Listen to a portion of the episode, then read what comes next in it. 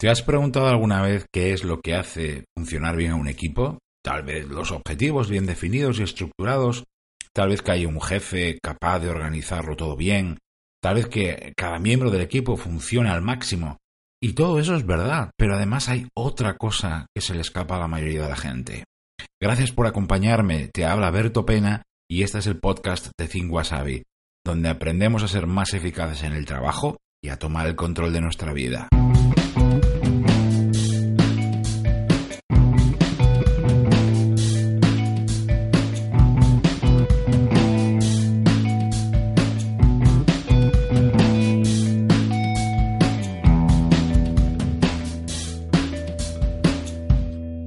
Después de haber dirigido equipos desde los veintipocos años, pequeños y de más de 50 personas en España y en otros muchos países, y ahora con mi experiencia ayudando a cientos de equipos a mejorar, cada vez me doy más cuenta de esto. En la mayoría de los equipos no hay un flujo de trabajo, ni pensado, ni decidido, ni optimizado. Para que nos entendamos, el flujo de trabajo es la manera diaria con la que se hacen las cosas recursos, reglas, hábitos y rutinas internas con las que se comunica, se reparte el trabajo y se hacen los proyectos. Y el problema es que la mayoría de los equipos, empezando por muchos jefes, creen que basta con repartir las tareas eh, y arreglar los problemas según vayan llegando. Y eso no es así. Afinar un equipo implica pensar bien primero y optimizar su flujo de trabajo después, empezando por una serie de detalles que va a marcar cómo va a funcionar ese equipo cada día desde hoy hasta dentro de 15, 20 o 30 años, no lo sé. Por ejemplo, detalle número uno. El manejo de fechas y tareas en tareas y proyectos. A la hora de encargar, delegar y pedir tareas, ¿estamos siendo claros con las fechas? Fechas límite, plazos, fases, en el correo, en las reuniones, en las conversaciones de pasillos, ¿somos muy claros al hablar de plazos? ¿Cuántas descoordinaciones se producen por culpa de esto?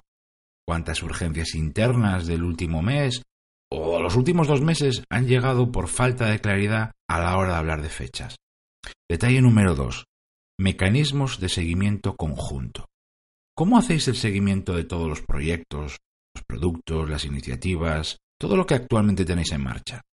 ¿Qué sistema de reporte o de feedback utilizáis para que cada persona cuente su parte del trabajo y el resto pueda estar al tanto de lo que hace. ¿Qué mecanismos tenéis para dar a conocer novedades, cambios, retrasos o reajustes? ¿Os seguís agarrando al correo como el único sistema para hablar todo? ¿Creéis de verdad que ese es el sistema más óptimo posible que hay hoy?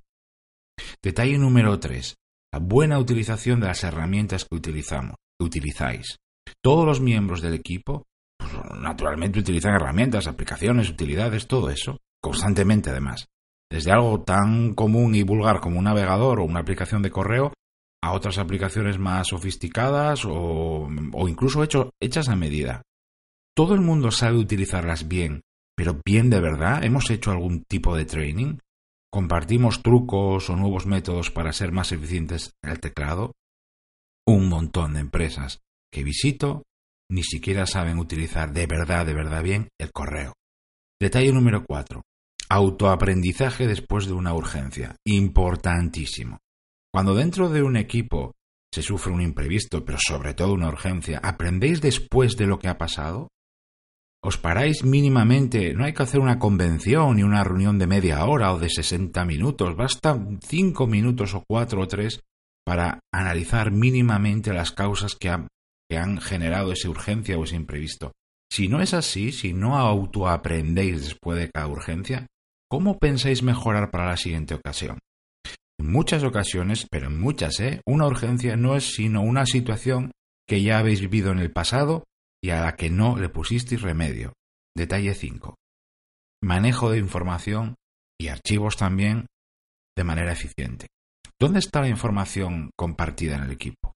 En un equipo, cada miembro, pues lógicamente maneja trozos de información de manera independiente, de él, de ella. ¿eh? Tienen que ver con sus tareas, su parte del proyecto, su puesto, su departamento, lo que sea. Pero hay muchísima información común a toda la empresa, o a la división, o a ese equipo, que tiene que estar accesible y fácil para todos. Siempre tiene que haber un repositorio de información centralizada, actualizada, fácilmente accesible, y que todo el mundo, por supuesto, conoce. Mucha gente pierde toneladas de tiempo y energía buscando cosas que debería encontrar en menos de un minuto. Y el detalle número 6 del que te quería hablar hoy respecto al flujo de trabajo en equipo. ¿Sabéis colaborar sin interrumpiros? Hemos confundido trabajar en equipo y colaborar con el te interrumpo cuando me da la gana bajo cualquier pretexto. Y claro, tú haces lo mismo conmigo. No estáis en un bar, tampoco en la grada de un estadio de fútbol, ni en un mercado, ni en la calle. Estáis trabajando en una empresa. Si no creáis y mantenéis una cultura de colaboración que respete el tiempo y concentración de los demás, os pasará esto. Cada vez tendréis menos tiempo, más trabajo y tendréis peor calidad en lo que hacéis. Hoy más que nunca un equipo no es lo que hace, sino cómo lo hace y sobre todo cómo lo repite. Sin hábitos, procesos, protocolos o flujo de trabajo, llámalo tú como quieras, no tienes un equipo, solo un conjunto de individualidades de jugadores corriendo por el campo. Muchas gracias por haberme acompañado estos minutos. Se despide de Tiberto Pena y mientras llega el próximo episodio, como siempre me encontrarás en mi blog 5wasabi.com y en mi canal de YouTube. Ahí también te cuento las claves para pilotar tu vida de forma diferente.